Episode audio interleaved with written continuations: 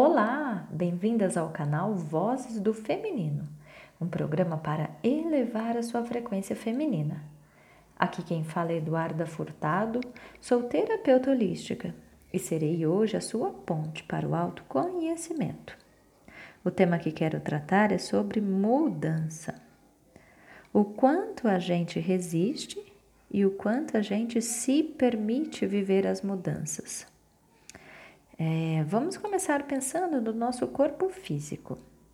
Às vezes a gente se apega a uma imagem de nós, que fazemos, quanto ao que somos, quanto ao que trabalhamos. E mesmo que a vida nos empurre por muitas vezes para um outro trilhar, nós resistimos bravamente. Quero um exemplo? Muitas vezes os anos vão passando e a gente vai ficando com a visão cansada. Nossos olhos precisam então usar óculos para que a gente consiga enxergar melhor. Mas muita gente resiste a isso, vai esticando o braço até que os olhos consigam focar, mas resistem ao uso do óculos, que poderia ser tão útil. Outra coisa, surgem cabelos brancos ou o corpo já não é mais tão flexível assim. Resistimos, pois nos apegamos a uma ideia de nós que muitas vezes não coincide com a realidade daquilo que somos no agora.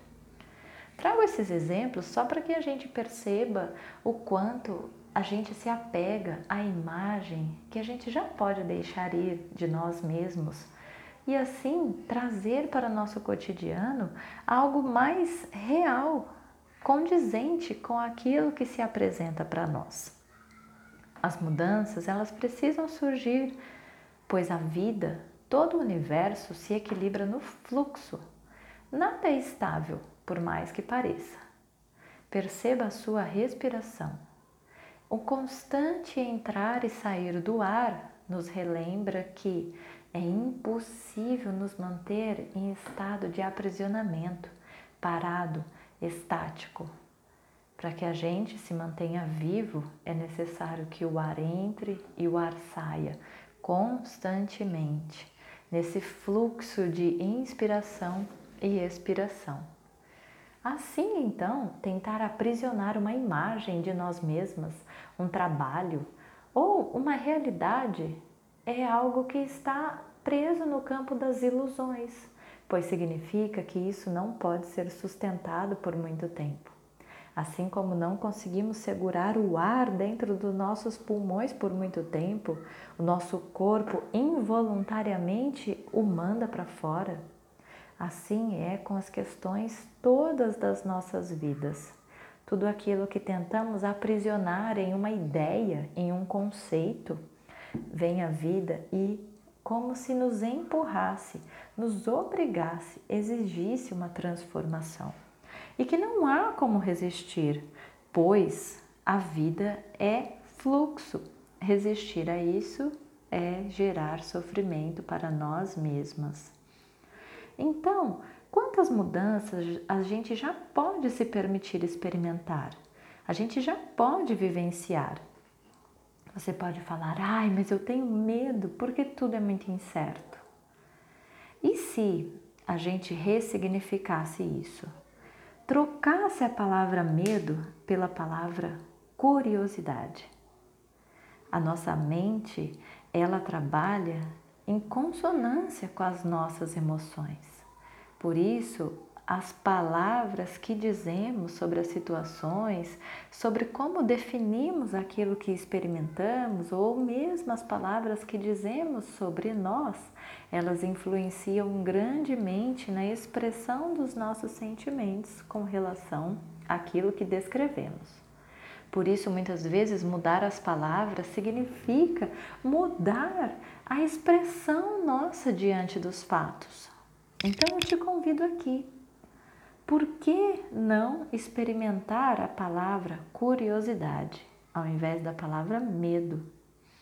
E aí, aquele medo que paralisa, que resiste ao próximo passo, vai dar espaço então para abertura, para aquele friozinho na barriga de conhecer o porvir.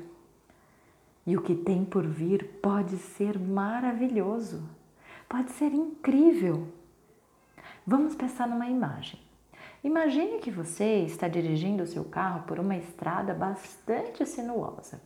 E a cada curva você apenas confia de que a estrada continua a seguir. Você não para seu veículo, desce, espia, se certifica de que realmente tem uma estrada ali, então volta para o carro e começa a dirigir novamente. Não, você simplesmente confia, dirige e vai rumo ao seu destino. E assim é com todas as coisas da nossa vida. A curiosidade passa por esse campo de confiar.